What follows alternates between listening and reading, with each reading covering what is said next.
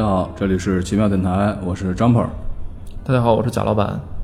啊，今天呢，我们不光是我们两个人聊啊，今天我们请到了我们的朋友，就是九度 FM 的主播。我们今天两个电台呢合并来聊一期节目。来，九度 FM 的这个主持人 给我们打个招呼吧。哎，大家好，我是周小耳，非常呃荣幸今天这个来到呃奇妙电台跟大家见面。大家好，我是石亮啊，非常荣幸。奇妙电台呢是一是一款啊这个以这个电影为主要话题的这么一个电台节目，对吧？对。呃，我也听过好几期，然后呢，作为我们九度 FM FM 来说呢，电影是一个我们很少涉足的一个领域，关键水平不够，水平不够，对，所以呃不太敢碰这个。但今天既然是跟奇妙电台一起来并网发电是吧？那就是也利用一下双方的优势啊，因为我们我们这边胡扯的优势，以及 奇妙电台这个电影这方面的这个专业专业能力。贾老板牛逼！所以说，我不知道该接下来该说什么。大家好，今天节目到此结束。我 玩这个路数啊，对，所以今天呢，我们也是找了个电影跟大家聊一聊这个啊。对，呃，先说一下这个缘起吧。为什么要找这个电影啊？是因为五月份的时候我去欧洲开会，去了一趟德国，然后在柏林待了几天，嗯，对这个地方有一些这个直观的一些感受吧。在那个地方，在德国的时候，我就在想，这么一个这个伟大的国家啊，这么灿烂文化的创造了灿烂文化的国家，但由于语言的关系，就是它不是德语没有英语那么强势，对吧？我们也不熟悉这个语言，所以很多东西接受起来都是好像隔了一层，嗯，好像真正说起来，音乐、电影，甚至是那个书籍什么的，了解的还是少一些。对，对，然后我我想起电影的时候呢，就就觉得我以前真正好像留下深刻印象的德国电影，我我在我想可能就两个，一个就是叫做《窃听风暴》，对，就是 The Others Lives，那就英英文名是这样的。对对，还有一个就是今天我们想聊的，叫做《再见列宁》。对，呃，说起来很有意思。我跟我我跟我妈妈聊起来这个事儿，就说我说德国电影你有什么印象吗？她说：“哎呀，想不起来。我能想到的可能就是苏联拍的那个《攻克柏林》，所以就是那老片儿了对对，就是那一代人他们接受那个苏联那个文化的影响很深。对。其实这这个片子里边也可以看到很多的苏联的这个影子，而且我觉得很有意思的是，它里边儿呃不光包括一些有意向的或者有寓意的这些形象是苏联的那些形象，对，同时它好像从拍摄手法来讲，我觉得也挺苏联范儿的。啊，它不像是我们呃传统以这个去看到的一些美国的好莱坞的啊这种电影的一种对手法。对但是我觉得这个片子挺有意思的对。好莱坞说不定也能把它翻拍一下，或者怎么样，对吧？也有他们路数他们的玩法。嗯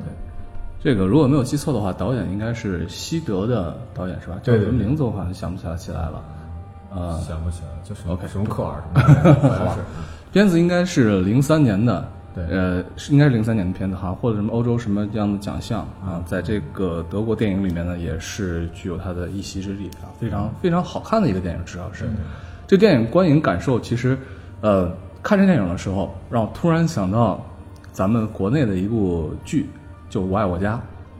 我爱我家里面有一集，和平失忆了，就是摔了一跤，哦你记得吗？对对对对对对。失忆了，失忆了之后呢，就一醒来之后，他就他的记忆就回到了这个文化大革命的时候，就六七十年代。啊，然后呢，所有人跟他说，他他就吓坏了，他说你们在说什么，对吧？怎么一个大姑娘上来管我叫妈，我他妈还黄花黄花大闺女呢什么的，然后见见贾志国，然后什么的就还特别羞涩啊，刚谈恋爱那时候。然后于是呢，所有全家就把这个整个家里面的布置啊，全都改回那个年代，然后循循善诱，一点儿一点儿的，然后就特别有意思的一集。然后如果大家有兴趣的话，可以回去啊查一下这么一集。这个《我爱我家》就这个片子里面的这个情节，就是或者说它的主线情节，有点这种异曲同工之妙，对对吧？然后这个周小二老师给我们讲聊一下这个这个这个大概的情节，讲的是什么？我三言两语说一下，大概就是讲一九八九年的时候，在东柏林居住有有一户人家，这个儿子呢他是比较政治上激进的一个人啊，然后上街啊游行啊什么的。那有一天在游行过程中，他母亲下呃就是说回家的路上看到他儿子在游行队伍里边，然后很快就遭到了镇压，然后就被这个军警逮捕了。然后呢，他就一时间这个这个呃情绪激动嘛，然后就就这个脑溢血了，可能是心脏病，片子里面好像说的是心脏。心肌梗塞。啊啊啊对，心肌梗塞，然后就住进了医院。这个母亲呢是一个就是东德共产党的这么党内的一个一个人物啊，优秀党员，优秀党员，对对对，他是打心眼里就是就是是一个比较理想主义的这个呃共产主义者，可以这么说吧。嗯，所以后来他在苏醒的过程中，在东德发生了这个社会的巨变，就是说柏林墙倒塌，东德东德共产党下台，对，然后呢，等他苏醒的时候，这这一切已经结束了，就其实已经是两德统一了。对，他躺了多长时间？一年多是吧？呃，可能我可能就我我不记得了，可能可能几个月吧，因为因为这个事情好像很快，就是发生的很快，对。然后呢，他醒来之后呢，医医生就是语重心长的给他儿子讲，说这个你母亲现在情况很危急啊，任何一点这个风吹草动都可能不能受任何刺激。对你就是他可能会复发这个病。，而且他母亲可能还有点这种暂时短暂性的失忆的这种症状。对，他有的时候这种长期记忆会出现一些混乱，而且他也忘忘记了就是自己当时为什么晕倒。对。儿子可能参加这个游行的这个，他可能也没有没有看没有想起来这个这块儿，对所以就随便编了个理由，对，说他是因为排队，啊是排队的人很多，对。然后就晕倒了。是，呃，所以呢，这个儿子还有还有他有个姐姐嘛，这一对儿女吧，相当于就是为了给他母亲创造一个就是心理平稳的这个环境，对，就所以呢，千方百计的复原他生病之前的这个生活场景。那简单的说，在家里面呢，可能就是布置啊，然后吃穿用这些东西，在整个社会层面上来讲，就是要把这个呃，就是说东德巨变，然后两德统一这个事情就给它瞒下来。嗯，对。然后，当然在在这个过程中呢，他们会创造各种各样的这些产品，生活上的这些产品也好，包括新闻也好，对吧？对对对。为了让让他全方位的这个还活在过去的这个时代里。我觉得这个里应该插一句，就是说，他这个片子背景其实就是东西德当时是分治的嘛，对对然后这个东德就是相当于社会主义阵营的，对啊、西德相当于资本主义阵营的。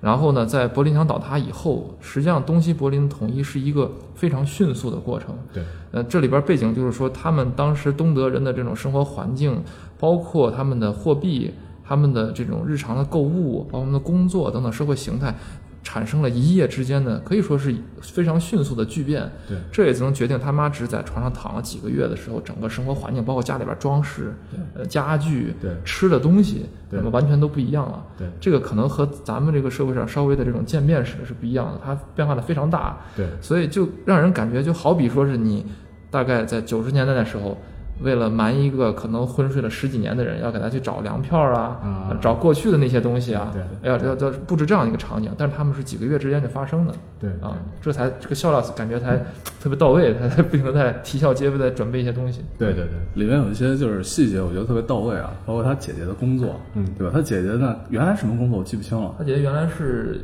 学经济学的，应该是一哦个研究经济学的一个硕士啊之类，相当于学者吧，学生啊。啊。然后呢，他姐姐在 Burger King 找到了一个这个 卖汉汉堡的一个工作，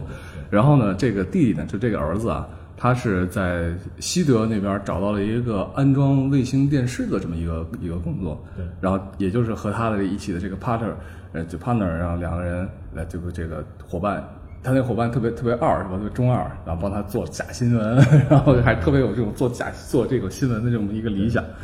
然后里面包括他们最早的时候，他妈妈喜欢的叫金什么玩意儿的一个速溶咖啡，包括他喜欢的一个就是那个酸黄瓜的一个牌子对金摩卡。啊，那个金金应该是金摩卡，我的因为字幕是翻译的是金摩卡。OK 啊，然后这些东西都找不到了。对，然后他从这个垃圾堆里面开始翻啊，翻着旧的瓶子，回去这个用水洗完，上锅蒸完，蒸干净之后，然后每一天做的必修课就是超市里面买这些新的产品，然后灌装到这些他做的这些包装里面去。啊他那个酸黄瓜后来都是从荷兰进口，荷兰进口荷兰进口对，然后他要把它装到那个旧瓶子里边，然后对对对。对就是其实这两边的人的吃的东西的习惯还是挺像的，呃，吃什么腌黄瓜呀、面德国人好像很喜欢酸啊那种面呃面包，然后各种果酱，它那里边也讲了他准备那个伪装的那个果酱的样子，还有喝都喜欢喝咖啡，嗯、就是让人感到这个。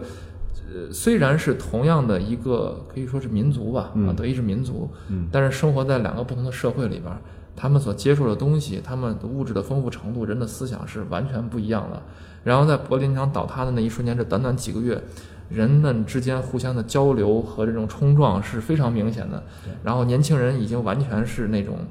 呃，就是很快的、迅速的就接受了对西德腐朽的资本主义文化这一套。那里边有一个情节，他们是在到一个地下的一个酒吧里边那个酒吧里边儿充斥着各种那种工业的那种 loft 的风，还有后现代那种金属，对对对。呃，然后这种也是工业风的，然后大家在里边都非常的嗨，然后呃，但是这个场合我不知道是在东德还是西德，那个场合一看就是那种废旧的那种工厂的那种感觉，东德东德哎，东德废旧的楼、大楼，还有跃层那种工厂，对对，然后他们在那个里边来回来回穿梭，这种感觉就让人觉得特别的魔幻，魔幻？对，非常魔幻，就。是在几个月之前，这是完全没有办法所想象的，对吧？就是刚才你你二位讲的，就是呃东西德两德的统一，这个这个事情发生的非常非常的迅速。柏林墙倒塌就是在几天的过程中，它大概就是十一月份的时候，因为因由于周边国家的这些影响，那政治局势的动荡，然后整个东东欧都在动荡，然后很快共产党德国共产党就下台了。它它不叫共产党，它是另外一个名字，我记不清了。叫统一统一党，叫什么什么统一党？统一党对。然后他们的这个相当于他们的总书记嘛，就是这个昂纳克。后来他那个画像不是在电影里就被他直接扔出去了嘛，对吧？对他下台了，然后很快就立刻就出出现了这种好像像一种无政府主义的状态。民众他这个柏林墙的推翻推倒不是政府主导的嘛，他是民众直接爬上墙头就把这个墙给推翻了，对给就就锤子砸几下就就就翻了。所以他整个变化是是非常的快啊。对，它这里边应该还隐去了一个历史情节，就是当时其实，呃，在这个电影发生的时候，就他母亲还清醒的时候，嗯那个时候相当于东德这边的这个呃社会主义政党已经对社会有一些失控了，对，就有一部分失控了，但是也不能说完全失控，他们还是有一个威权政党的这样一个威严在的。然后就是因为民众那里边他们呃经常去在沿着柏林墙然后去游行啊、去抗议啊什么的，社会的这个压力也比较大，所以导致他们的领袖也下台。然后当时的这个我记得是呃他们东德的柏林市的这个官员就害怕自己担这种政治责任，因为确实民意反抗非常大。对，他们就突然下令，就是给给警察说说，之前他们虽然逮捕了很多人，包括电影里描写，他们派秘密警察去抓这些青年人，对对对。但是呢，后来他们就说，这警察说你们不要管了，大家游行就游行，对吧？如果有的人试图尝试翻越柏林墙到这个西德去，这个在过去是要被哨兵射杀的，就跟一个电影那个《间谍间谍之桥》里边说的，对对对你敢于越雷池一步，把你要干死的。对，但那个时候呢，那个领导下令说：“你不要管，大家愿意过就过。”呃，这是一个政治上自保的一个行为，但是可能他们没有想到，这个民意已经汹涌到这儿，你只要稍微放弃开那么一点点松动，大家就开始推墙了。对对。然后这个时候，我记得历史上当时有人写的，当时那个社会形态是，德国民众东德这边的人也是谨小慎微的，他们一开始一步一步的朝那个墙去试探，然后后来发现，哎，还真的没有人管我们，然后就过去了，然后突然间形成了巨大的这种民意的浪潮，最后用机械啊什么把柏林墙推倒，把那个塔楼、那个哨哨兵的那个楼也推倒，对，然后整个轰然的就就瓦解了。对。所以这个时候你可以看出，这个呃社会它是完全建立在一种，就我们说这个社会是建立在国家的基础上嘛，国家是一种呃想象共同体，这个共同体一旦瓦解了，其实国家本身它就已经瓦解了，能挡住它的其实就是一堵墙。那这堵墙什么时候推倒，只是时间问题。对这个时候出现了那么一小波的扰动，就是有这个官员枪口抬高了一点儿，或者是稍微放弃了一点儿，大家马上就两个社会解体了。对这个你看电影里边讲，他们东西德之间穿梭，虽然也有边界，对但是柏林墙倒了之后，这个边界就名存实亡了对。，那些人不是和哨兵还对，合影一堆喝的非常烂醉如泥的年轻人，穿着这种呃有东德风的这种像军装一样的那种衣服，但是明显又到西德那边去 happy 了，回来喝的不成样子，然后和哨兵在合影。这个是片子在后半部分的时候出现的一个场景。对最开始的时候就是，呃，这个男主角这个这个儿子小心翼翼的拿着自己的护照，第一次去这个西德嘛，对吧？他还说他在他妈妈昏迷，错过了他第一次的西德之旅什么什么的。然后那个时候哨兵还拿过来看一看什么的。哦然后后来的时候，他把那个他把那个护照拿出来给哨兵看，哨兵跟看一个傻子一样，挥挥手让他过去。对对对，对，所以就是可以可以看可以看到当时西就是东德人民对对西德这种生活的向往，其实从柏林墙一九六七年建起来开始，就是不断的有这样的要要，比如说像越狱一样的，就是翻墙过去嘛，对吧？就是肉体翻墙嘛。我当时在柏林的时候也参观过他们的博物馆，就是确实有那种实物展出，比如一个甲壳虫的小汽车，就硬生生在那个引擎盖底下就能藏一个人，哦就是那样的把人弄过去就。是各种偷渡的方法。对，各种偷啊，就跟那个呃一个电影盖里奇演那个 Uncle 特秘密特工里边他们非要找一个就家里有地道的，或者是有那个吊索可以直接滑过去的那种，就是这种呃特别神奇的这种翻墙的这种方式，对吧？对是是是。关于这翻墙，其实，在电影里面的第一个场景就讲的是这个翻墙的事儿，就是这个这个母亲的丈夫，就是两个小孩儿他爸，对吧？对。一开始有两个秘密警察到他们家来询问，啊，询问你丈夫这个，因为他要去西德出差，然后已经多少天多少天未归了，然后已经判定是叛逃。哦。然后这时候，所以他妈妈就特别痛苦嘛，对吧？然后，然后特别特别痛苦，然后就觉得这个父亲抛弃了他，而且给他秘密警察给他说是跟着一个什么女性，对对对啊，跟了一个什么西德的这个女性，女特务呃妖艳贱货，对啊，不是，这个是这个是男孩自己说的，对。男孩自己说说是，我，所以说是我这里边就要说一个，就是说他这个电影是有两条线的，明线就是东西德解体，然后怎么去瞒他妈妈这个事儿，暗线就是说他爸到底是个怎么回事儿，这后面还有这个呃。有伏笔的。对，所以呃，张博，你给大家说一下后面这个情节到底是怎么怎么个发展的？这个后面这块，我觉得还是挺感人的。就是他妈这个情绪基本上稳定了之后啊，苏醒了之后，啊，对，前面还有一个就是他妈出去之后已经看到了外面发生变化，但是还是硬被他们瞒下来了。这等会儿咱们还可以再讲。他们到了自己的这个休假的一个小木屋湖边，然后他妈妈就是有点很触动，就特别平静的语气口吻给他们讲，其实他骗了两个孩子。还有一个重要的一个道具在这个场景里面啊，就是卫星牌小汽车，对对对对，这是他们家梦寐有求以求多少年，想要领到这么一辆车，最后终于领到，一家人开开心心的开着这个车，带着妈妈去那个度假那个小屋里。对，而且还是蒙着眼睛去的，就不让他看到路上这些呃这种变化，对对因为最早的时候，这些小汽车都是啊、这应该怎么说？计划分配，对分呃对供给制。你讲完这个，我给你讲一个笑话。啊，好吧。然后他妈妈跟他们说，说是他骗了两个孩子很多年啊，说因为当时的时候，他父亲因为不是党员，所以处处受排挤，然后实在受不了了。然后呢，和他妈妈商量，他父亲有一个这个出差的机会，先去西德。于是他父亲去了，两个人商量几天之后，他妈妈带着两个孩子，然后去西德找他父亲。对结果呢，他妈妈说：“我太害怕了。”对他特别害怕。他其实对这种恐惧就是轻描淡写的，导演轻描淡写就处理过去了。你反过来想一想，他这种恐惧其实是一个非常深层次的一种一种恐惧。他说：“因为我特别害怕，所以编造了谎言。”于是他编造的谎言中间的一部分就是我，他把自己嫁给了社会主义。对，嫁给了这个社会，嫁给了东德社会，然后变成了一个像你说的特别优秀的一个党员，特别特别一个就是嫁给了国家的女人，相当于修女把自己奉献给了上帝啊！你你说得太对了，她其实之后所有的行为就变成了一个修女，对吧？对对自己有很高的道德要求，自我说服的一个过程嘛。对对对对。完了之后就告诉所有的这个，他再也没有见过他的父亲，而且但是呢，父亲并不是没有给他们写过信，因为两个孩子一直很怨念父亲再没跟他们联系过。嗯。然后这个女孩还曾经在 Burger King 的时候见到过这个疑似是他父亲的这样的一个人，对，开特别特别痛苦。带着小孩嘛。对，带着全家老小，对，特别痛苦。但是他妈妈说，说是这个信一直藏在厨房的什么什么墙的后面。嗯，然后后来呢，这个女孩儿就去疯了一样的去把整个厨房弄得乱七八糟，对吧？砸墙面，然后拉柜子，找到了这些信件，然后痛哭流涕。这个男孩儿呢，最后说白了就是不是说他爸抛弃了他妈，对对而是说他妈隐匿了这个事实之后，抛弃了已经奔向自由的他爸。对啊是，这整一把这个故事情节就翻转，因为他们从小是怨恨他爸的。对这个时候他妈把这个事情说了以后，他们其实也恨不起来他妈，因为对过去的那个历史状态、社会形态造成了，就是他们对于所谓的东德的那个党派的威权统治，呃，确实也很惧怕。对，而且我觉得这里边更深层，他惧怕是惧怕什么？他惧怕，因为他一直生活在这个状态。是他带着小孩一块儿去奔向一个他完全没有接受过的一个意识形态之后，他已经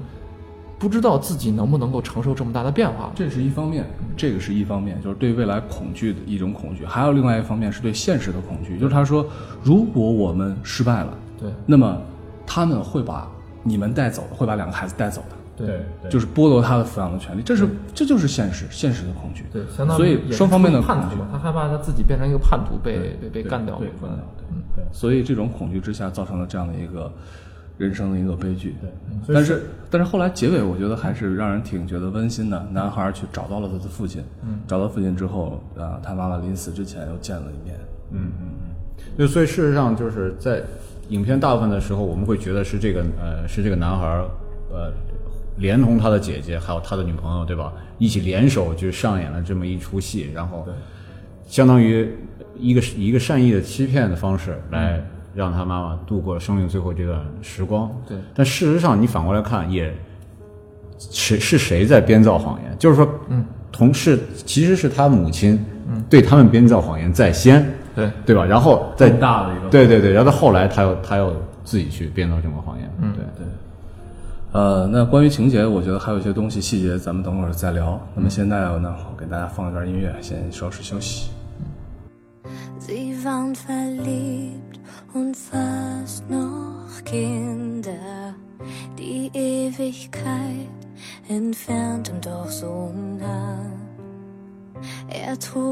vil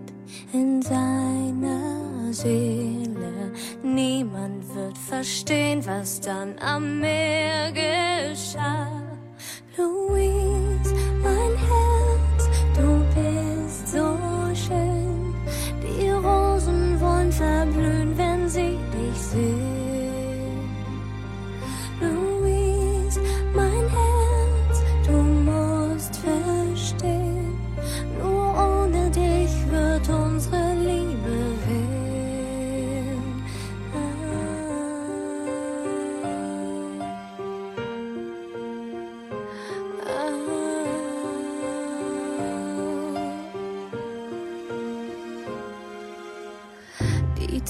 verrinnt, die Blätter fallen, Nacht schwebt heran, Tag ohne Wiederkehr. Ein Schatten nah, verdunkelt alle Welt, mischt deine Schritte, nimmt dich mit dich vor.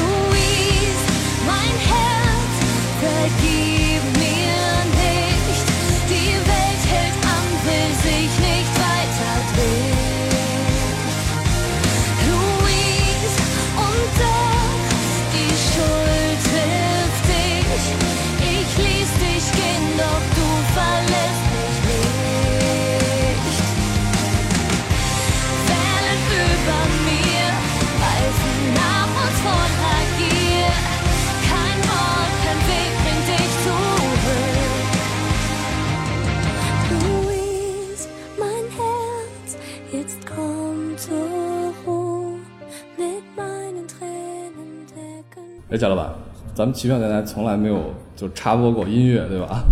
是，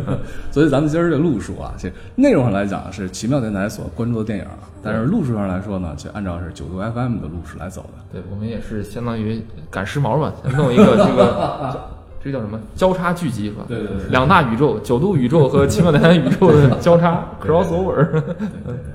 刚才那个周小二老师跟我们说，他想到了一个有意思的事儿，是吧？对对我其实想到的笑话，就是其实两个笑话。第一个就是说那个，刚不是说那小汽车嘛？你说小汽车就是计划经济的时代，其实很难弄到的，不是说你有钱你就买，对吧？对吧？你就是你得预定，定完之后很多很长时间之后才能给你。这笑话是美国以前那个总统就是里根啊，在一个有很多编排这个。对对对对对，他说那个一个苏联人去去那个拿着钱去订订车，嗯，订完了之后，人家说好，你过十年之后来取。然后那然后这个人就问说，我是十年之后的上午来还是下午来？然后那说靠有什么区别吗？十年以后，他说不是，那个修水管的人，他说他上午来。对对对，就是配给制下的时候，就对于物资都是这样的，就是呃要等，要凭票，然后这个要排队，呃，然后这个是国家让你拿什么你就拿什么，对。国家如果不给你的话，你哪怕再有钱你也拿不到，是嗯然后呢，第二个笑话是什么？就是咱们说起最东德最后一个领导人嘛，这个昂纳克下台的那个老头儿，有一个就是有点像那种苏联那种笑话一样，编排他的一个笑话，就是说有一天他在这个豪华的这个别墅里边和他的情人啊共度良宵，然后这个他情人就跟他说，他说，哎，如果有我如果非让你替我做一件事儿的话，你能不能替我办到？他说可以，说你能不能就是开放柏林墙，开放一天？然后他想说可以，但是为什么非要开放柏林墙呢？他说我就是想跟你度过两二人世界，度过一天的二人世界，哦，明白吗？就是你开完一场，所有东北人都会走了，就只有咱们两个这儿过一个二人世界。对，所以就是你可见当时就是东德人对于西方这种腐朽的这种这种生活方式的的追求。其实那个作为民众来讲，咱们最早聊过，对吧？民众的需求特别简单，就四个字：趋利避害。嗯，就是四个字。其实这就是天性。嗯，在这个片子里面啊，有一段就是他和他女朋友找房子同居的时候，对。我靠，简直这这咱们看起来太向往了。啊！就你完全不需要太费周折，就老旧的房子非常多，所有人都跑了。就对。不是说所有人，很多很多人都跑了。那个女孩跟他说，就他那个护士叫什么拉 Lara Lara 啊 Lara 跟他说，说是他朋友告诉他说，这家人在上个月的时候就已经跑到这个西德去了，房子已经空置了，然后他们就去那房子，房子什么都有，什么什么都有。然后他还特别那个男是男孩特别高兴的发现里面有那个金什么什么速溶咖啡，特别开心。还有他妈爱吃的那个老口味儿的那个 就是腌黄瓜。对对对其实说白了就是那个时候物物资很匮乏，东德这边所有的没什么品牌，对就没有那么多的这个。它里边还有个细节，就是在东西德合并之后，然后东德这边也出现很多西德的那种自由就是超市。嗯，超市里边，人民第一次有了选择权，我选择哪个品牌的。对，这个时候在东德，他们其实没有这种选择。你腌黄瓜就那一个牌子，然后他妈从昏迷中一醒来说，我要喝金摩卡。就你喝 咖啡就那一种咖啡，对对吧？面包就那一种硬面包，对对吧？你吃该吃就吃，不不吃拉倒，反正啥也没有。因为在计划经济下，你不需要那么多牌子，啊，我干嘛需要那么多牌子？反正大家都一样就行了。最好每个人吃的都一样，穿的都一样，做的都一样，都完全 OK。所以他就找不到这些东西的时候，他就从超市里边买那些琳琅满目的各种腌黄瓜，然后呢，找了几个旧的瓶子和标签儿，等重新消毒之后，把这些东西灌到那个旧罐子里边。但他妈好像也没吃出来差别。对，这个这个还特别有意思的事差不多特别有意思的事儿，就是他在那个旧房子里面发现了，就是他妈爱吃的那个牌子的酸黄瓜的瓶子，以前一直没有找到这个牌子，找到了另外一个。对。然后呢，他就把这个瓶子，就那么一个瓶子，跟他妈说，终于买到了这个。嗯。他妈吃那酸黄瓜的时候啊，特别享受，觉得这跟别的不一样，其实都是荷兰进口的。对，对，事实上，你看，咱们刚说东就是就是东柏林吧，东柏林感觉是物资匮乏，就是计划经济，然后西柏林好像因为一打墙一打开之后，发现人家物资很丰富什么的，但事实上你要知道，真正封锁的是西柏林，因为西柏林是因为柏林是处在东德境内的，啊。就是相当于说西柏林是一块飞地，啊它是四周完全是被东德所包围的。对，柏林墙刚建起来的时候，完全没有完全没有运输，不允许他们火车进来，对，所以没有办法，西柏林的人民就开始建机场，就真的是他们最老的一个机场，是在两个月之内，就是发动民众，大家都去都去那个平那个地，所有东西全部都是用飞机用对。对，就是每天多少架次的飞机给他们给他们运，但是他们当然作为西西柏林的人来说，那我要坚守这块阵地。本来东柏林的想法就是我把你困死，我修了墙之后你什么都没有了，对，弹尽粮绝你就撤出去吧。但西柏林当然他对他对西方世界来说，这也是个桥头堡嘛，对这也是一个一块纪念碑，对吧？我们绝对不能轻易放弃。那当然可能花了很多的钱，就搞这每天空运什么的，然后为了在这个所谓的这个呃禁闭的、封闭的这么一个空间里面，创造出一个自由的一个旗帜那种感觉。我操，长知识了！我操，我原来以为东西德划分就这么一条线，然后把华包括把柏林划两半儿。不是，不是，是一块飞地。对对对。然后，其实，在柏林内部也上演了各种各样的这种，就是东西德，就是呃，他们政府的这个互相的角力，就是看你就是谁做宣传做得好。比如说，现在他们柏林最高那个电视塔，就是东柏林，简单。按理说东柏林一个经济不行是吧？你搞不非要建一个特别后现代的、特别高的里边已经出现了嘛，那电视塔，对对还有一个什么世界钟啊什么之类的啊？对对对，就在那底下。就我感觉特别的前卫，那个对，他就是 就是要给西方人看，我们那儿什么都有，我们那儿楼修的比你们高，电视塔修的比你们高，我们俯视你们。他他就是要那样，对，一个政治宣传的一个手手法。对，所以也能体体会到，就是呃，不管是由这个实际他们楼的这个外形决定也好，就是经济发展情况也好，还是由这个国家宣传机器给他们造成的错觉也好，嗯，东柏人东柏林有很多人其实觉得我们才是根正苗红的，我们才是最牛逼的，是。而且你要看他注意到这个时间已经从东西柏林分治就是四十年代已经过去了有五六十年的时间了，到八十年代了，那么这个时候呃，应该四十年了啊，四十年四十年，对。正好是所以四四十年的周年庆对，就是这个庆国庆。主人公，就是像包括主男主人公他妈妈，应该都是小时候不大的时候就已经接受了这种社会主义，在接接受教育的时候对接受了社会主义的这种教育，对所以他是根深蒂固的觉得我们就是优越的对啊，你西方就是这些就腐朽不堪的、落后的人民群众食不果腹的啊，就好比我们在当时看到这个。呃很多的这个最很早期的宣传的时候，就是在我们自己国内看到，国外的人民群众都吃不饱穿不暖的，对实际上是有类似的这种情况发生的。对所以他妈在第一次发现，就他们不是他妈已经发现有很多的这个呃小青年儿，嗯对吧？西德的那些小青年们，对对呃跑到东柏林这边来住的时候，他说怎么这么多人都过来了？啊他们最后为了圆这个谎，就告诉他妈说是我们出于社会主义的人道主义，对吧？接让这些接受了难民难民接受了西德难民，但是难民一个一个都贼精神，而且都倍儿健康的那种 都过来，但是他妈一个说我们要帮助他。对吧？啊这个时候难民挺小年轻们，谁有什么问题可以来找我，我可以帮他写请愿信，对吧？因为他妈就经常在党内就进行一些改良或者是一些呼吁嘛，经常写请愿信啊什么之类。他妈为此感到骄傲，说我们社会主义国家就应该张开怀抱来迎接这些人，对对造成一种对位错位的关系，让你感到特别的既无奈，而且是荒诞荒诞，而且有点似曾相识。对对对，就是我想他们，因为中间有很大的篇幅是讲这个男孩和他那个同事嘛，西德兰的同事一块儿怎么样去假造这种新闻，然后每天正点给他妈播放，他妈然后看过的都是相当于被特供的新闻。对对对，特供新闻。有有两有两段，一个是那个拆拆毁柏林墙这这一段，就是不幸就被他妈看到正正常的新闻之后，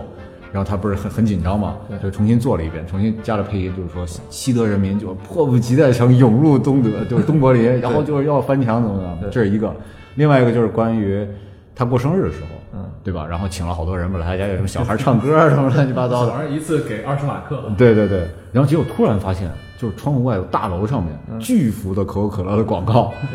然后怎么办呢？对吧？因为这这是这个西方的这个文化标志，相当于对他们来说，哇，这是一个文化入侵了因为。那个时候他妈可能还呃不能走出这个房间，对身体还不太方便，但是他能从窗外看到外边的这个情景，是所以他们要编一个理由，对然后假采访到那个可口可乐那个公司去采访，对对对，然后最后把采访他们因为没有有申没有申请嘛，把采访受阻的这个画面经过剪辑和配音之后，变成了一个西方腐朽而又虚伪的所谓的新闻自由，但其实是完全摒弃新闻自由的，就变成了一种战斗的号角给他妈看。他是说这个可可口可乐其实是我们发明的嘛，对对吧？对对，一直以来你都记错了，其实是我们的东西。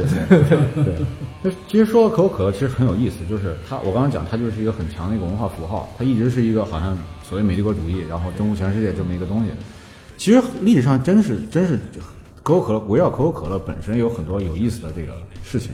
比如说在二战的时候，在二战之前，德国就已经有可口可乐了，而且德国的这个经销商他很聪明，他为了就是增加他这个增加收入接就是增加这个民众对外来饮料的这个接受度，对，他就他就一直假称可口可乐是德国产品，哦，然后德国人一直以为是是德国产品，甚至是二战结束之后，很多有一些德国战俘被送到了美国，他们下了飞下了飞机，在新泽西某个地方走，看见广告说：“哎，你们美国也有可口可乐。对 ”所以后来因为那个他那个糖浆就是那个糖嘛，因为战争原因，他就德国后来就战败，嗯，就就那个就没有这个糖的蔗糖的这种供应，所以他们当地就发明了一种一种替代饮料，叫芬达。哦，对，芬达是替代可口可乐无法供应的情况下，作为可口可乐的替代产品。我操，真的吗？对但是芬达不是也是甜的吗？对，但是不一种，它芬达是另外一种，我忘了是什么、哦什么苹果糖，好像是苹果糖。那芬达现在是可口可乐公司旗下了，对，对。但是可口可乐公司在德国也有公司嘛，但是打起来之后，他们这个公司就相当于成了纳粹德国的、的一个哦的的一个国有企业了，相当于。然后呢，既然没有糖浆之后，那我们自己要造一个新的，所以说芬达从这标准意义上来说，它确实是德国饮料。是德国饮料。所以，所以在德国最最就是就是扩张疯狂扩张的时候，对，如果当地比如比如东欧一个国家的一个一个人民一觉醒来发现没有可乐卖，卖的是芬达，就知道国家沦陷了。哎，这个历史细节蛮有意思的。对对，这挺牛逼的。对，所以可口可乐就是有很强的这种政治的那个那个意味在里边。嗯，我你说这我回想起来，就是，呃，咱们咱们尽量说点能播的啊，啊，就是在咱们国家这个刚 我们刚改革开放的时候，可口可乐也进入了。对，而且可口可乐最早这个名字不是改开以后才出现的，是最早的时候在，应该是我记得是在民国的时候，还是清末的时候，民国的时候就出现了这个名字。这名字我觉得翻译的特别牛逼，嗯，就他把既把西方的发音，同时把中国这个呃传统的，然后包括这种呃信达雅的这种翻译，已经发到发挥到极致了，而且朗朗上口。是然后当时在改开以后，这个可口可乐再次进入到中国，其实是作为一种中美交好。嗯，因为那个时候我们尼克松呃访华之后，这个中美又再次进入到一个蜜月期了嘛。对对啊，相当于中国又再次融入到整个这个社会的这个呃世界的这种大环境中去了。嗯我们是一个社会主义国家，但是我们和西方的我们的好的朋友们之间进行了很多交流。那这个时候，可口可乐是可以说最早的一批进入到中国的。那个时候，年轻人在八十年代初期的时候，就你喝可口可乐，实际上是一种我应该怎么说呢？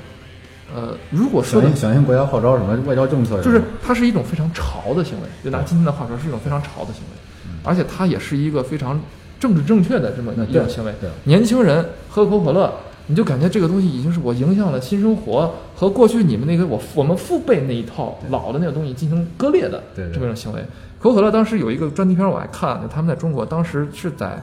呃天安门广场。嗯嗯，进行拍摄的，那可以说后面肯定是有官方支持的背景的。是是他们就告诉他们中国有多少人，这是多么大的市场。可口可乐进入到之后，而且还有很多老百姓就喝那个瓶装可口可乐，那个瓶装可口可乐标签设计和现在几乎没有区别。你就会看到那个时候老百姓就喝这个东西，哎，感到非常轻快嘛，那种感觉。对你想想看，在过去配给制的情况下，长期人们对于因为糖都需要票来买，是没有这么多的这种调剂性的饮料和糖分让大家去吸收。突然间来了这么一个饮料，我靠，就是这种很炸裂的这种 这种口感，给人们一种憧憬，就是其实社会主义呃资本主义国家也不是那么的差。对，所以可口可乐在任何一种情况下，我认为它都是，不管它有意还是无意的吧，都被当成一种呃政治符号。政治符号，对，或者是一种不管是政治和解也好，新生活的开端也好，它是一种急先锋的形这种形态出现的。对对而且它可以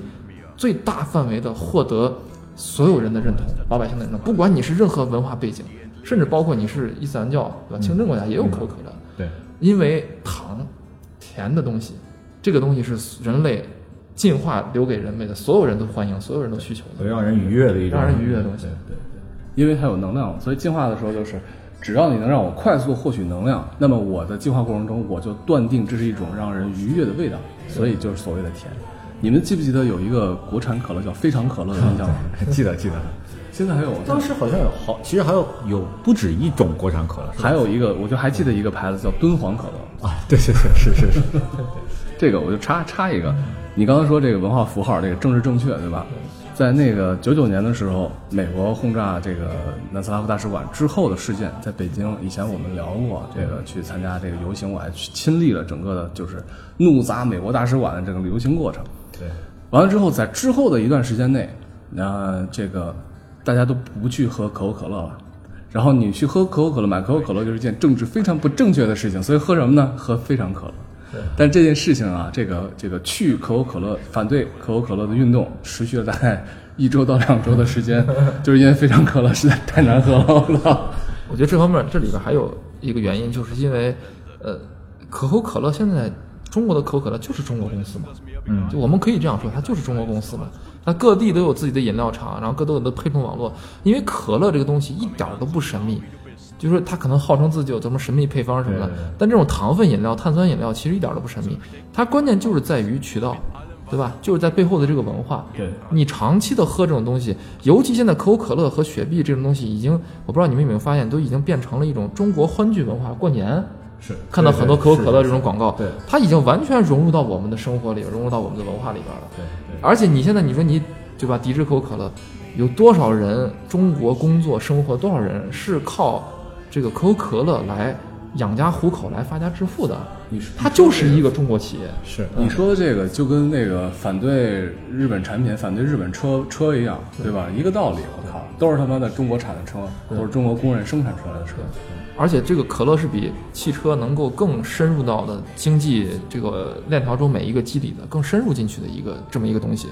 包括喝的人，包括卖的人，它行销的这各种网络渠道、配送的什么，你想这里面后面有多大的产业链？你现在就相当于现在你说呃肯德基，嗯肯德基它也是一个中国品牌，而且现在它已经是个中国品牌了。对对对，所以就是你你说你你因为反对美国这种文化，或者说我们怎么呃抵制这个美货、抵制日货，哦，你不吃肯德基，那你是损害了多少中国人民的利益，对吧？而且说真的，它真的已经不是一种代表美国文化的一个东西了。是的你比如说，就你刚刚讲，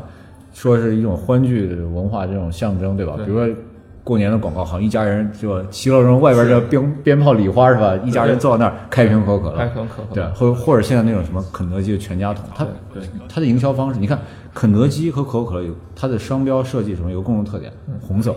对，这个东西非常能够迅速融入中国文化里面，，对因为中国人就喜欢红色。对，而我印象非常深，我我的父亲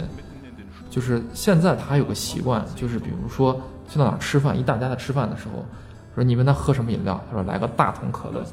你就可想而知这个广告已经侵入到了他的这个意识形态中，因为他是从旧意识形态到新意识形态中他都经历过，但他现在已经完全被改造了，他觉得这个东西我们大家在一块儿聚，对吧？呃，除了喝酒以外，不能喝酒，那些女人、小孩儿什么的，你就要喝可口可乐大桶的，所以对吧？这已经是完全，你不能说他被洗脑。对呃，我我觉得只能说是他已经接受了一种新的形态的生活，新的新的文化，这种文化已经深入到他基底，它就是中国文化。我觉得这这完全毋庸置疑的。对再回到这个电影里边来说，就是电影里边可口可乐那个横幅从楼上完全覆盖下来之后，它已经代表了就是这个东西已经你不可阻挡的进入到了呃人民的生活中去了。就是一个历史翻过了新的一页的感觉，新一页的感觉。对。对，我觉得这个他那个这个形态选的还是非常准的，包括这个里边他到超市去，超市里边有那种各种呃穿着那种玩偶服装的那个人儿在超市里边促销，就那个人儿是出现在两个超市货架中间的。那个迈着生硬的步伐，我估计那里边那个人可能还不太习惯自己的这种卡通角色，迈着生硬的步伐，这样半跳跃式的从两个货架中间穿梭过去，把这个男主人公还吓了一跳。就是过去买东西难道还需要这种 呃促销的玩偶小人吗？对对对吧？抢都抢不过。但是你现在看看咱们的，不光说咱们，咱们的呃比咱们再小一辈儿的，嗯，孩子那一辈儿的，到商场里边看这种，呃，比如说充气的这种人儿，或者是呃卡通玩偶打扮成卡通的玩偶这种人，司空见惯，而且追着他们屁股后面跑，他们很开心，觉得这是一个固定的节日。对，说这已经是我们已经分不清到底什么是资本主义的文化，社会主义文化，我们都是一样的。对对。所以现在在在谈就是分你的我的，然后谁谁文化入侵了谁，谁这个有这个文化自信，然后我们要去输出文化，没有什么太大的意义。其实全球化已经把大家都紧紧紧的连在一起。因为你首先你的商品，呃，你的这种流通模式、生活方式都已经完全改变了，你中我有我，我中有你了。对，这个时候他，你看他里边描写的这个所谓东德的这种过去，他所固守这些文化，瞬间瓦解。就大家人们群众是知道什么好吃啊，什么东西挑选余地大，什么家具好看。它里边不是还有一个情节，就是对对对对他把他那个家具卖出去了，呃，也不是卖，就是扔到楼下了。对，凡是我贴那个红点标签的这个家具全部给我扔了，我现在就要换这个西德的这好看的时髦的家具。嗯但是他妈后来突然间有一天回想起来，因为他妈的记忆受损了嘛，突然间回想起来说，哎，我们家藏着那些钱，存折啊对，存折，呃，就是他那个现金啊，啊、哦对没有存折，他全现金方式，全部放在我们过去的那个抽屉五斗橱里边但是这个五斗橱已经被他们家给扔了，在这人到楼下各个那种堆着过去旧式家具的垃圾堆里边儿，像翻宝一样、寻宝一样寻出来这么多钱，非常高兴，说我找到了。结果去银行说，对不起，两天之前旧的这个马克我们已经不接受兑换了，就是一种非常讽刺的这种东西，就是你所有的财产。你家里边过去所有的这种积累下来的东西，在新的社会突然有一天说对不起，这个东西不能用了，他们是一个为了他让他妈有一个逐渐适应新社会的过程，整个他们家都和这个社会的巨变相脱节了。他们是一个生活在自己所营造出来的那一个，也不能说谎言吧，善意的谎言。这么一个映照下的一个家氛围下的一个家庭，最后非常这个片子非常有意思的就是他们在怎么样能够，因为瞒也瞒不住了嘛，他妈已经知道了这个楼里边来来往往都是一些西德的所谓难民，然后社会上啊也到处都是西德的东西，西德的车什么，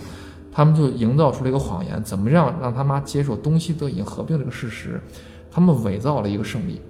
但是我觉得这个特别具有政治讽刺的意味，对，就他们找到了一个当时呃。就是在东德家喻户晓的一个航天员，宇航员，呃，宇航员上过太空的，就是意思是那个对，那个昂内克下台了之后，就把自己的这个呃执掌的权利，他们伪造了新闻，交给了这个宇航员。对，呃，因为宇航员也是有军队的这个呃衔儿的嘛，相当于也这个接这个接接接任的这个举措也不是那么的离谱。是。但是这时候，这个宇航员已经完全是一个生活很落魄的，就开出租车的这么一个人了。他重新又穿上了那一套这个衣服，然后在一个图书馆里边儿 对伪造了这么一个录像，说我们是胜利的一方。为什么呢？我们出于社会主义的这种呃博大的胸怀，站到更高的层面，就像我当初登上太空一样，在太空中看这个地球啊。某一个城市只是小小那么一个点，对所以我们不必要纠结于说到底是你是这个资本主义还是社会主义，我们就吸纳他们，让他们过来。况且他们现在生活的还是很差的，让他们都来到我们东德来享受这种社会主义的关照。所以两德就哎，在这个时候就有一种，不是你入侵我哦，不是你先进文化来来冲击我哦，是我主动选择，对吧？出于人道主义的原对，因我是接纳自信的接纳的，对，有这么一个过程。啊，这个是他妈这个时候走到社会上看，就包括外界的这些环境，可能也是能够接受的吧。是是啊，因为自己有了这样的自信。就最后这一段有一个细节啊，导演没有明说，他最后要给他母亲来放这段录像的时候，就刚才这个贾老板说假假造的这一段录像的时候呢，他的女朋友和他妈妈告诉他妈妈一些事情，他妈妈显得比较激动，但是这段只是一笔带过。后来他妈妈在看录像的时候，其实是躺在后面一直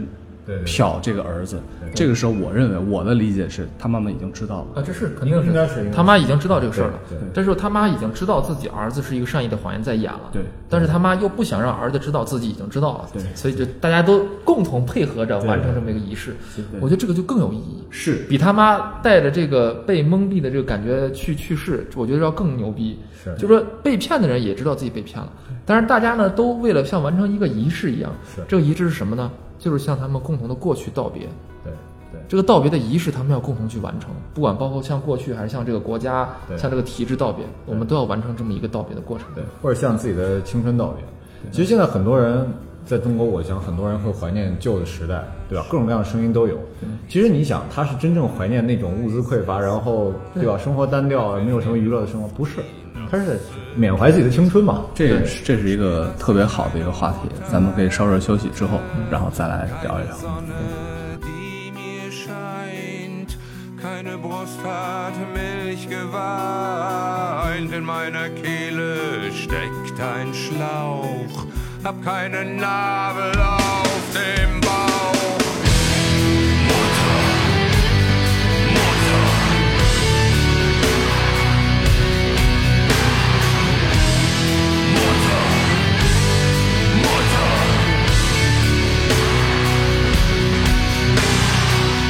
Ich durfte keine Nippel lecken und keine Falte zum Verstecken. Niemand gab mir einen Namen, gezeugt in Hast und ohne Samen. Der Mutter, die mich nie geboren, hab ich heute Nacht geschworen. Ich werd dir eine Krankheit schenken und sie danach im Verlust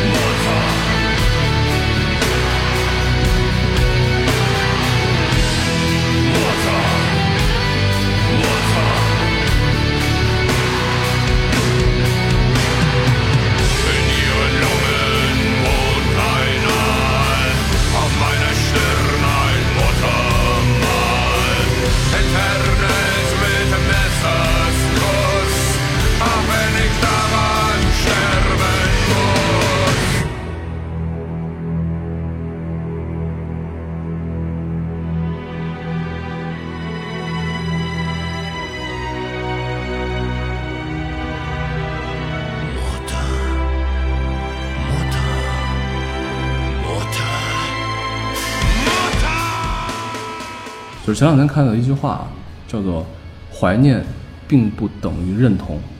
就是我们就是或者是更老一辈的人，他们所怀念的东西，就像刚才周瑶老师说的，怀念着他们的青春，怀念那个时候的自己，然后怀念所经历的那一些故事。但是呢，这些并不是代表他们就一定认同那个时代所发生的事情。对，就是其实年龄越大的人，他的心理包袱、历史包袱就越大嘛。你可以在这个家庭里，就家庭成员里面可以看到，他母亲显然是一个比较顽固的，就是说还是信奉过去那套东西的人。那么他的这个儿子，我觉得是怎么讲？可能是处在一个比较中间的这个这个位置，对吧？相比之下，他的姐姐是更加全身心的西化投对吧？投入，她很快找这个来西德来的男朋友，对然后穿衣打扮，然后包括家里的家具等等等等一切，就是很迅速迅速的就就已经倒向了就以前他们那个敌对的阵营了。对，这里边就是呃有一个细节，就是他儿子其实呃不完全是出于，或者说到影片后后半段啊，他不完全是出于孝心来帮助他妈妈去呃维持这么一个谎言一个假象。其实他个人，我认为他从某种程度来讲，他也是觉得你西德也不全好，嗯，我们东德也有我们东，他经常说我们东德人怎么怎么样，对吧？嗯呃，就是老经常有这样的说法，说明他自己也是认同于这套的这个这个说辞的部分合理性的。对但是我觉得这个里边导演就他呃更好的一点就是他把他妈妈和他爸爸当年分开的这个秘密，隐藏多年的秘密，用他妈妈在休假的过程中把他给他们全家呃一点点的很平静的到来，嗯。这么一个方式表达了出来。这个时候，他妈妈说，当时他在威权体制下受受到的那种恐惧和惊吓，比任何我们看到的这种呃描写所谓白色恐怖吧，啊，这这这种威压的这种权势的恐呃统治之下的，比任何一种场景都我觉得都来得可怕，因为这是一种情绪非常平静的，但是背后又让你感到细思极恐、暗潮涌动的这种感觉，所以这里边儿他那个小孩儿，我觉得就是他儿子接受不了，跑到湖边儿自己一个人去生闷气或者沉思。对，我是当然可能也是我过度解读了啊，我就觉得他一方面觉得是他妈瞒了他这么多年，接受不了这么看他父亲，他一直把这么负责任的一个父亲当成了一个坏人，对在他心中他觉得接受不了。另外一方面，他也接受不了这种，因为他从小生活的环境就是在东德的环境长大的。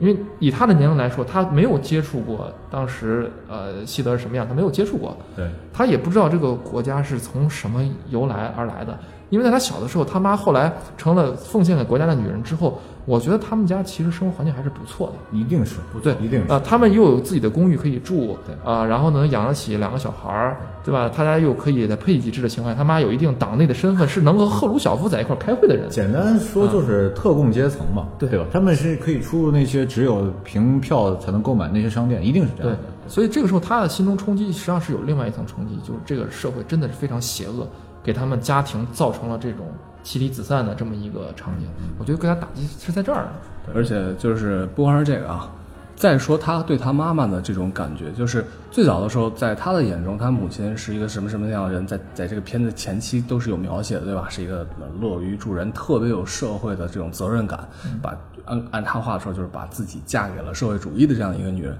到最后，他发现他这种，就像刚才咱们最开篇聊的时候提到过的理想主义，他妈妈的理想主义，实际上是一个假象。他妈妈的理想主义的背后是深深的恐惧，对，对吧？这种恐惧就是，这种恐惧已经到了我都不敢去想它有多恐惧，我必须用另另外一种假象把它包裹起来，深深的埋藏在心里面。对，这个就是回到我们刚才呃这段说的，就想说这个和和过去道别的这个事情。对，呃，就是咱们可以多说一点，就是在中国，在呃某一个风云激荡的十年过程中，也出现过这样的场景。就是说，如果有一些人，比如说被打成右派了，对吧？嗯呃，他们或者政治上有一些不过关的地方，会出现这种情况是什么情况呢？他的家人出于恐惧，表现出这种对于呃呃左的狂热，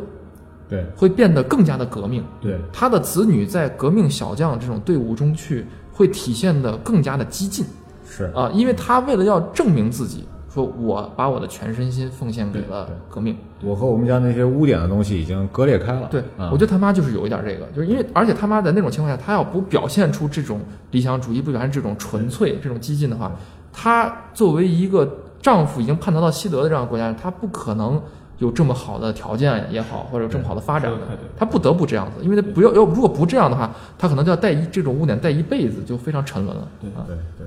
你说那个十年动荡的时间啊，我说一个就是家里面发生的事儿，嗯，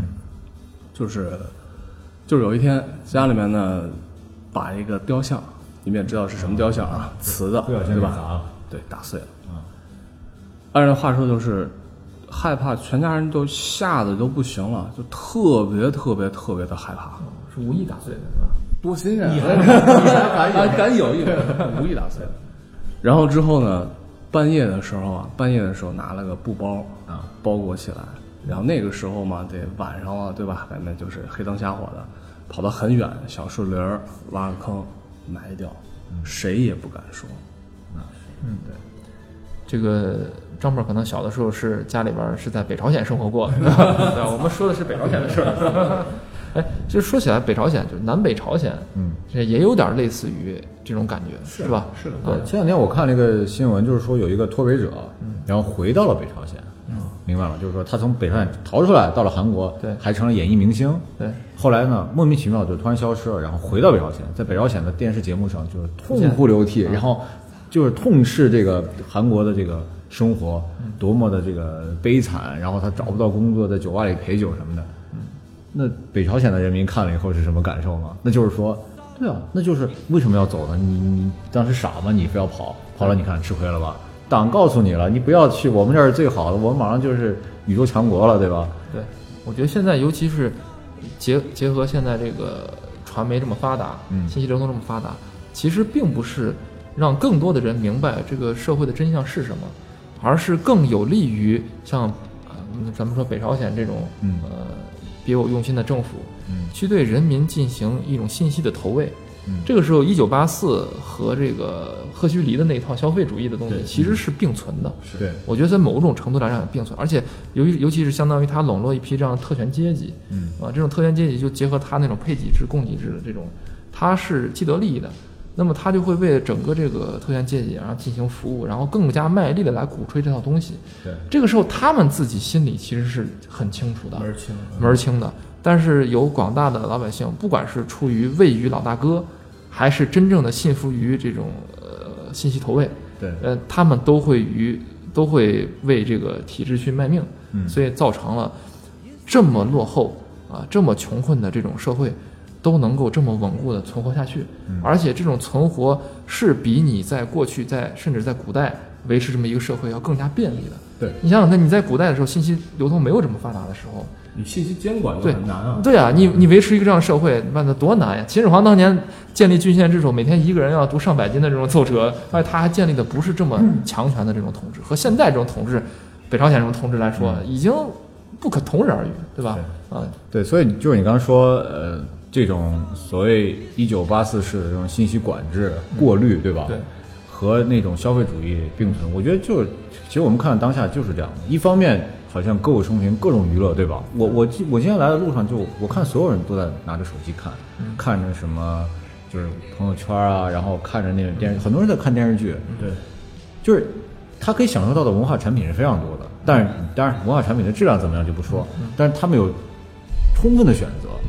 给他们制造一种社会非常繁荣，不光是物质还是文化，都是双重繁荣的这么一个假象。但同时呢，有些东西又不能让你轻易的接触到，对。对吧？啊，你你你你是去北朝鲜旅游 回来的？对对说的就是北朝鲜的事儿啊。啊，就是在咱们刚才就不是说那个呃自己的上一辈呃父辈们对那个年代的一种所谓的怀念也好，或者是呃，我觉得他背后原因是因为他对现在这个社会是有不满的，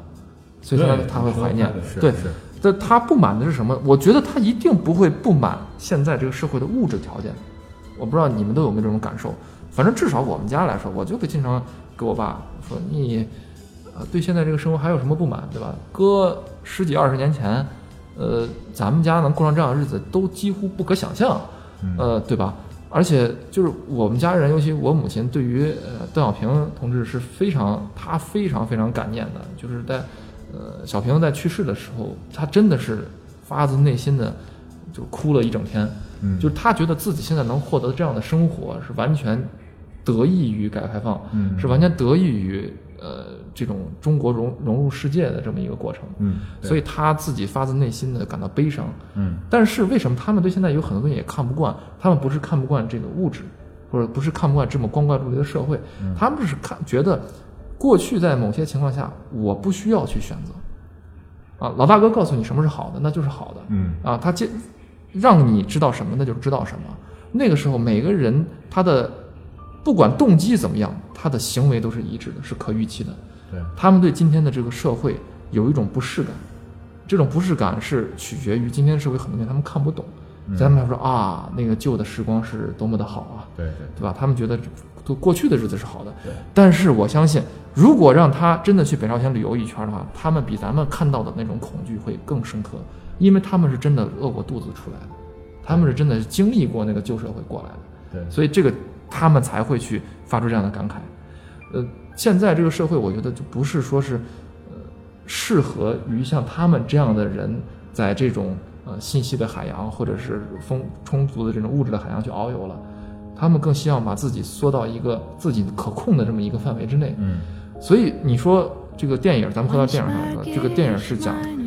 母亲和过去道别。嗯，那这个母亲是不是可以理解成为是一个国家的象征呢？那他的母亲可能就是一个突然间昏迷了啊，沉睡了这个国家的这个象征。他突然间接受不了这个事实。任何一个国家、任何一个民族、一个群体都需要向过去进行有一个道别的这个仪式。仪式带给你的是一种什么？就是说，告诉你过去的事情已经不可挽回了，对吧？嗯，你要不可避免的迎向新的未来。对。然后呢，过去这些东西我们并不是全盘否定，它仍然留给一个亲情的人性的这么一个温暖的东西在里面。所以我觉得就是。咱们国家的这个社会就当然非常很好，我们都是和平过渡、平稳过渡的。对，啊，呃，但是他们现在突然间在回忆上感觉，哎，这三十年改拍这三十年，有一种一瞬间的这种感觉，他们是不是也缺少一种对过去的回忆呢？呃，过去的这种道别呢，仪式感的道别呢？这就是为什么我们现在在电视上看到很多这种描写红色年代的剧这么的火。对啊，呃，那这是什么剧来着？就是一帮的小孩演当时红卫兵、当年红卫兵的这种事情，骑着自行车在北京大院里来回转。你的电影啊，呃，电视剧好像是之前有很多国内这种电视剧都特别火。呃哦，那个我想想，那个《血色浪漫》，血色浪漫，还有一个叫什么有关的日子嘛，什么，呃就类似于这样，对对对对。类似于这样的这种片子，就他们那一代人看起来，尤其像我父母他们在大院长大的这种人，看到这种东西感同身受。我觉得他们是通过这种影视文化或者消费主义提供给他们一些东西，完成了某种心灵上和过去的这种道别。我们这种社会是。大家是一个都是朝前看的，所有人都不会去说抚慰某一种人群的心灵，说你需要和过去有一个这种人性化的道别的。社会等不及你去进行这种道别，但是其实他们是需要的。对，就很多很多东西啊，它嗯时光或一个时代打在你身上的烙印，其实是非常非常难以磨灭的。你像，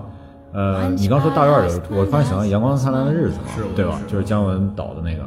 你觉不觉得姜文这个人，他就是一个非常怀念六七十年代的一个人？然后他本身身上带有那种，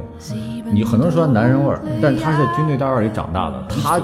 他他是每天准备着要解放全人类的，他要扛着枪要去解放别人的。这个毋庸置疑，他在各种访谈里面他都说到了，对就是他他其实他的观点非常左。对，然后他，嗯我甚至有时候觉得啊，如果要找一个真正去演咱们这个开国领袖的这个，我觉得他是很合适的。他他身上带有的那种气质，就是整个那一代人遗留下来的。啊，我听说有个段子，不知道是不是说他原来有一阵儿还想演毛泽东，啊，不知道是不是真的。当时有人传说他这个项目都已经开始运作了，怎么回事儿？但是我真是觉得他是很合适。如果他要去演的话，他身上的气质，他不是说长相，他气质非常非常契合。对，他是那种，呃，从小什么都见过，他也知道什么是好。阳光灿烂的日子里边有一段特别有意思，就他们去看电影，然后在对在对 在那个广场上看电影，然后这个广场电影放的是什么内容？然后他们进到礼堂之后，礼堂特供放什么内容？他能写出来这种东西，他能拍出来这种东西，说明他对这个东西他是认识的很深的。是同时他自己心里他想的是，他的想法是，老子才是正经左派。我才是真正的左派艺术家，对吧？我所信奉的才是真的。你们这一帮人都是打着左派的幌子，其实行的是脱离人民的事实。嗯，我才是真正知道什么是好的，对对吧？什么是贴近人民大众的？他是有这套东西的，他是少少数的几个不讳言自己这种政治立场，同时他也有这种资格说这样的话的人。对，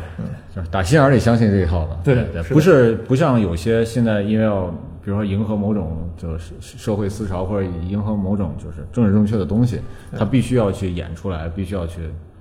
进行一种很违心的创作。对对对，所以我敬他是条汉子嘛。我觉得他他真的是 敢，他是敢想敢做，做的还就是表里如一，对吧？而且当时我记得有个电影叫呃《阳光灿烂日子》，下一部后面那个叫个阳光什么？呃，太阳照常升起太阳照常升起啊，太阳照常升起里边，他其实怀念的就是那一套嘛，对吧？就是他当时呃在这个大院里边儿看到的很多，包括他们唱的歌，黄秋生唱的那个《美丽的松罗河》，梭罗河，对吧？嗯。而当时后来采访黄秋生说是，呃，你是怎么看这个电影拍摄？黄秋生说，姜文的团队是。非常正统的苏联式制片厂的这种团队，嗯呃，包括谁负责什么，谁负责什么，他们都非常专业化。对，而且有意思的是，黄秋生这个人，他也是一个老左，他真的是香港少数的几个左派的这么这个演员。在黄秋生当时刚出来的时候，香港的电影圈其实就是左派的。嗯，因为香港电影之所以有香港电影，就是因为一帮子左派的文人到香港去创立的。但是现在很多香港的人，他所谓的北上什么的，感觉你们感觉他们都是什么？都是从资本主义社会这个 对吧？香港这种大都会来的，其实他们带的很多左派的东西在里边。黄秋生甚至演过一篇《老港正传》，讲的就是香港这个所现在还残存的那些老左。嗯，这种人在香港是存在的。对，所以他们俩之间拍出来的东西，你感觉一拍即合，对气质非常符合。嗯，这话题扯得稍微有点远啊，扯到这个另外的几部片子啊，姜文的片子还是非常值得看看一看的啊。不管你持什么样的一个政治观点，其实不管是西德也好，还是北朝鲜也好，其实我们想想以前几十年前发过的那些日子，可能残存呃留恋，残存怀念。但是怀念并不等于认同，对吧？现在也有很多的思潮，甚至说是有一些思潮，就是你们也知道那种极左的那种东西在。嗯，我觉得每个人都应该有说话的权利，对吧？让他们去说没有关系，但是呢，我们也会应该会有一个一些自己的一些判断，也要发出自己的这些声音。我有句话，另外一句话就讲叫这个，嗯，可以原谅，但是不能遗忘。对，就是说很多过去的事情，嗯，它是对是错，这个事情历史自有公论，每个人心里也有一杆秤，对吧？所有我们可以向前看，我们可以轻装简行，我们可以往往前走，对。但问题是，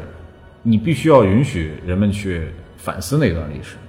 这个这个电影《再见列宁》，它其实一个以一个喜剧片的形式来表达一个很沉重的话题。我刚刚一开始讲的另外一个电影叫做《窃听风暴》，那个他就是他就更加赤裸裸的，他表现了当时那个德国的就是东德的秘密警察嘛，叫斯塔西，他去哦。他去窃听各，当然他窃听主要是那种精英人群，对吧？有一定的政治影响力的人，但是很多人所不知道的是，就是他们当时对社会的管控，已经不是说我去在你们一个艺术家里的家里放一个窃听器去听你们，他是对全民监控，他是有大量的秘密警察，然后写你的小报告，记录你每天的言行。对所以柏林墙倒塌之后，有一个很重大的事情，就是所有人都涌向了德国内政部的档案馆，对就是发现大量的海量数据，就查。谁写了我？谁是那个？谁是那个？就是秘密警察秘密警。察对，平常在跟我就是啊，这称兄道弟，是我的这个好邻居。对其实他是在每天在参我一本的那种人。啊，这你让我说想起那个《绣春刀》里面的无常部，没错，刚对才说，你笑了，你也笑了，无常部都记录下来了，对对对，所有人都有一个小本本记录别人。对对，呃，那好吧，那我们今天就大概聊到这儿，对吧？非常感谢我们的这这个九德 FM 的两位 两位主播，同时，呃，在今今天非常荣幸，非常荣幸跟那个奇葩电台啊的两位主播在一块儿，这个呃聊天啊，很开心。希望下次再相再相聚的时候咱们还有机会再聊一聊聊聊一部有有意思的电影。好的 ok ok 好大家再见。拜拜。拜拜。拜拜。Deng